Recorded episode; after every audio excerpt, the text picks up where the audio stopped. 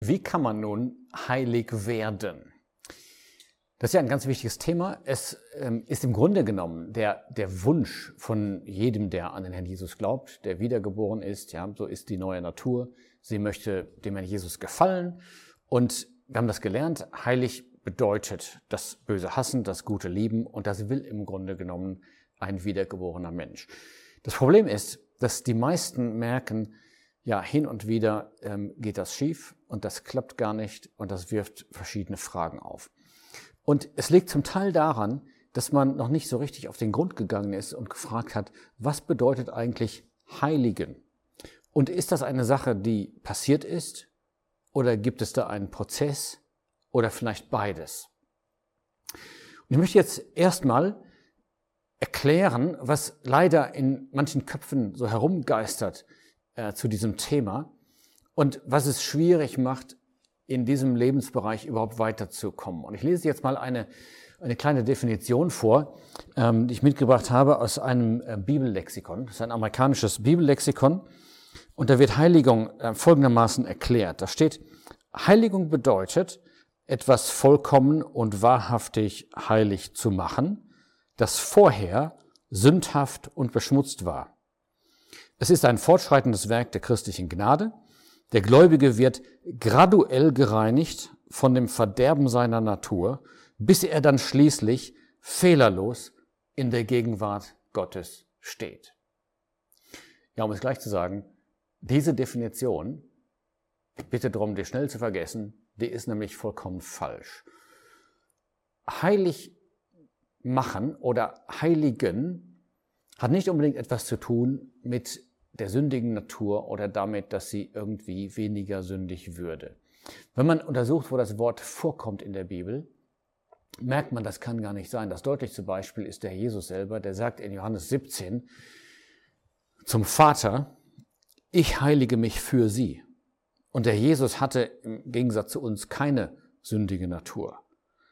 Heiligen bedeutet beiseite setzen. Und genau davon spricht der Jesus, er würde in den Himmel gehen und würde dort sozusagen ja, der Gegenstand, das Thema sein, mit dem die Jünger beschäftigt sein können auf der Erde.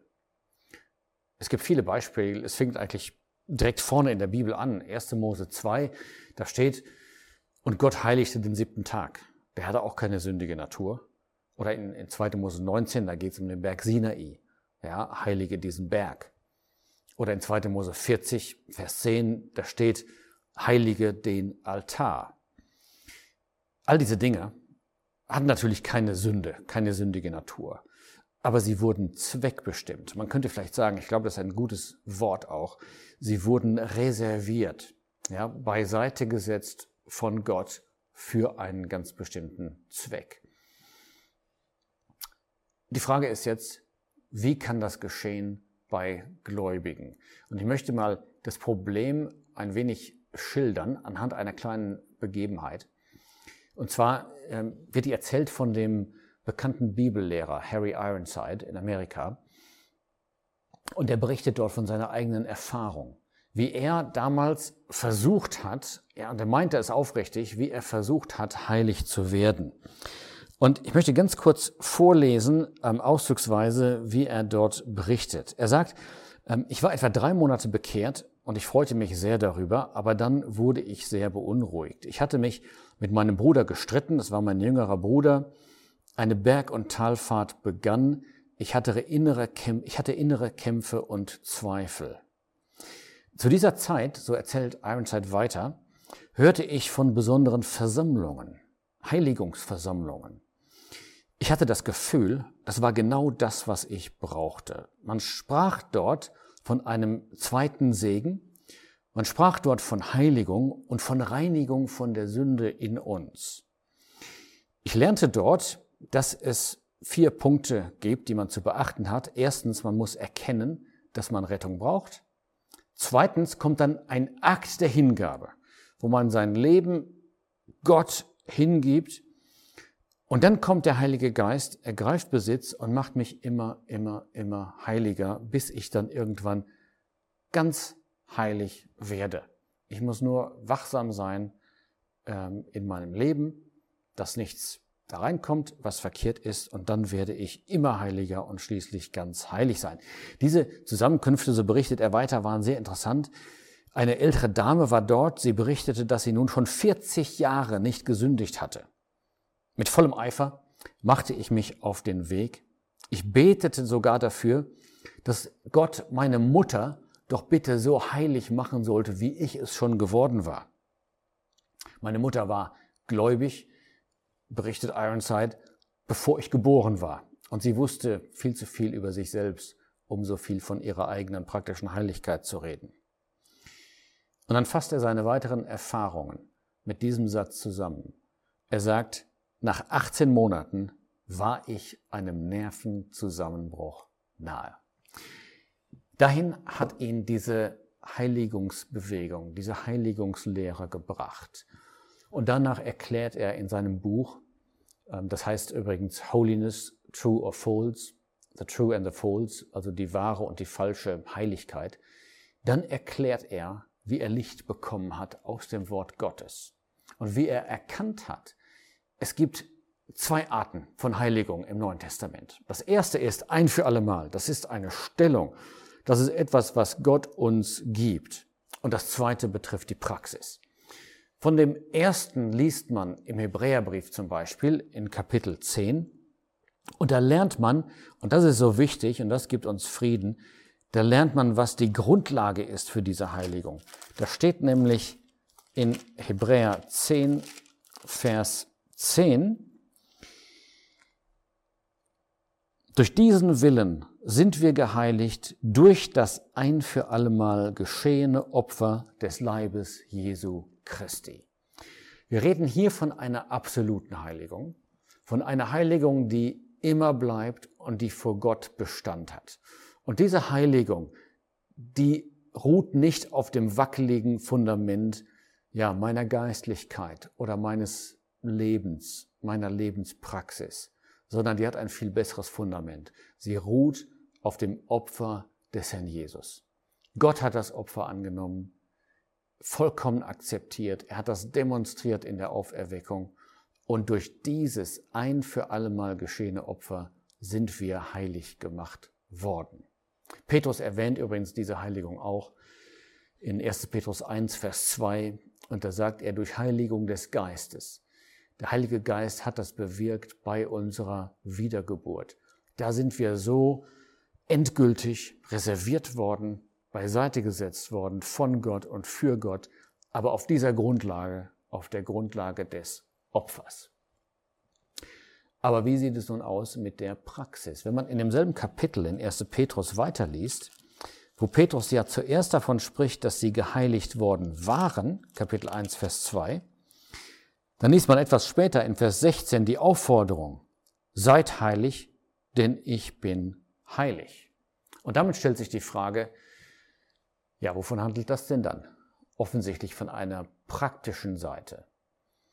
Offensichtlich will Gott, dass wir praktisch in unserem Leben das sind, was wir im Prinzip, was wir unserer Stellung nach ohnehin schon sind. Wir sollen dem entsprechen. Und damit stellt sich die Frage, ja, aber wie? Wie können wir geheiligt werden in unserem Leben? Geht das durch große Anstrengungen? Geht das durch ein Patentrezept? Dadurch, dass ich einfach einen neuen Anfang mache in meinem Leben oder wie? Die Antwort gibt der Herr Jesus selber. In Johannes 17, in seinem Gebet, da sagt er zum Vater, ich lese den Vers einmal kurz vor, weil er so viel, ein ganz kurzer Vers, der so viel Licht wirft auf diesen Punkt. Johannes 17, Vers 17.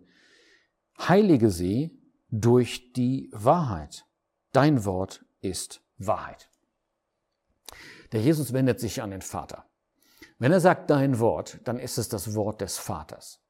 Und das Wort des Vaters meint natürlich die Bibel. Aber die Bibel gelesen im Licht der neutestamentlichen Offenbarung. Ich gebe mal ein Beispiel. Du liest die Geschichte von Josef. Und du weißt, das ist mehr als nur ein Bericht, nur mehr als eine Geschichte, die sich damals zugetragen hat. Josef ist der Sohn, der geliebt wurde von seinem Vater, der verworfen wurde von seinen Brüdern und der dann schließlich zum Herrscher von Ägypten wird und anerkannt wird von seinen Brüdern. Und du erkennst ein Bild von dem Herrn Jesus. Und das erwärmt dein Herz. Und wie du dich jetzt oder wo du dich jetzt mit dem Herrn Jesus beschäftigst, weißt du, was da passiert? Da wirst du losgelöst von irdischen Dingen und insbesondere von schlechten Dingen. Und du wirst hingezogen zum Herrn Jesus. Das ist genau das, was das Wort des Vaters tut. Es verbindet die Herzen mit dem Herrn Jesus. Es bringt eine Seite zum Schwingen in unserem Herzen. Der Jesus hat uns den Heiligen Geist gegeben, damit er gerade das bewirkt. Ähm, Johannes 16, Vers 14, da sagt er, er wird mich verherrlichen. Der Heilige Geist möchte genau das tun. Er beschäftigt uns mit dem Herrn Jesus. Und das ist das, wovon Paulus spricht in Römer 8. Er sagt, da gibt es diese Gesetzmäßigkeit, das Gesetz der Sünde des Todes, ja. Diese alte Natur, die haben wir noch, die will, dass wir sündigen, aber es gibt ein stärkeres Gesetz. Und das ist das Gesetz des Geistes des Lebens in Christus Jesus. Der Heilige Geist ist die Kraft, die Kraft des neuen Lebens. Er beschäftigt uns mit dem Herrn Jesus, unser Herz wird warm und so werden wir praktisch losgelöst von dem, was schlecht ist. Damit werden wir also praktisch heilig. Wir lieben das Gute, wir hassen das Böse. Aber ganz wichtig bei dieser praktischen Heiligung. Natürlich kann man sagen, das ist ein Prozess, aber es ist kein fortschreitender Prozess in dem Sinn, dass man da irgendwie höhere Stufen erreichen könnte, dass die alte Natur weniger schädlich würde oder man sie sogar ganz verlieren würde. Das sagt die Bibel nie. Die alte Natur, diese Kraft der Sünde ist immer da. Das Geheimnis ist nah beim Herrn Jesus bleiben. Das Geheimnis ist abhängig bleiben. Dazu müssen wir natürlich, wenn etwas schief läuft, das bekennen. Dem Herrn Jesus sagen, dieser Gedanke, dieses Wort, diese Reaktion, das war nicht in Ordnung. Wir müssen das in seinem Licht betrachten und verurteilen. Und dann haben wir plötzlich wieder Freude. Dann lesen wir wieder gerne in dem Wort des Vaters und es zieht uns zum Herrn Jesus und es zieht uns weg von schlechten Dingen. Eine Bemerkung noch zum Schluss. Wir sollten nicht denken, dass Heiligung irgendwie im Widerspruch stünde zu Liebe oder zu Freude. Im Gegenteil. Wisst ihr, wenn wir uns beschäftigen mit dem Wort des Vaters, ja, mit, seinem, mit seiner Liebe für den Sohn, mit den Herrlichkeiten des Herrn Jesus, dann beschäftigen wir uns doch automatisch mit der Liebe. Mit der Liebe Gottes, der ihn gegeben hat. Mit der Liebe des Herrn Jesus, der sich gegeben hat für uns. Also die Heiligung, dadurch, dass wir uns mit dem Wort des Vaters beschäftigen, verbindet uns geradezu mit der Liebe Gottes. Kein Gegensatz. Auch nicht zur Freude. Man sollte nicht denken, auf der einen Seite ist Freude, auf der anderen Seite ist Heiligung, irgendwie Kloster oder sowas. Nein, gerade, und ich möchte sagen, je mehr wir das mit uns geschehen lassen, je mehr wir das Wort des Vaters auf uns einwirken lassen, ja, unsere Herzen warm werden lassen, uns beschäftigen mit dem Herrn, desto mehr werden wir auch Freude haben. Ich gebe auch einen Beweisvers an dafür. Ganz kurz zum Schluss, 1. Johannes 1, Vers 4. Da steht ja dieser schöne Satz, dies schreibe ich euch, damit ihr auch Gemeinschaft mit uns habt und unsere Gemeinschaft ist mit dem Vater und dem Sohn.